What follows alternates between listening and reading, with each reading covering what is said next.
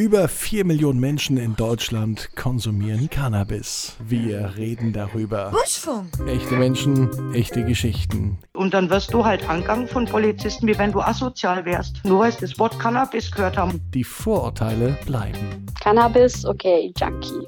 Das ist echt wirklich ein Problem. Cannabis kann aber helfen, Probleme zu lösen. Ich war Sportlerin und habe mein Leben eigentlich immer in der Halle verbracht und habe Drogen eigentlich immer verteufelt bis ich dann eben selbst gemerkt habe, was es bringen kann. Buschfunk. Mit Marco König. Buschfunk, der grüne Podcast ab 20.01. Buschfunk. Neu.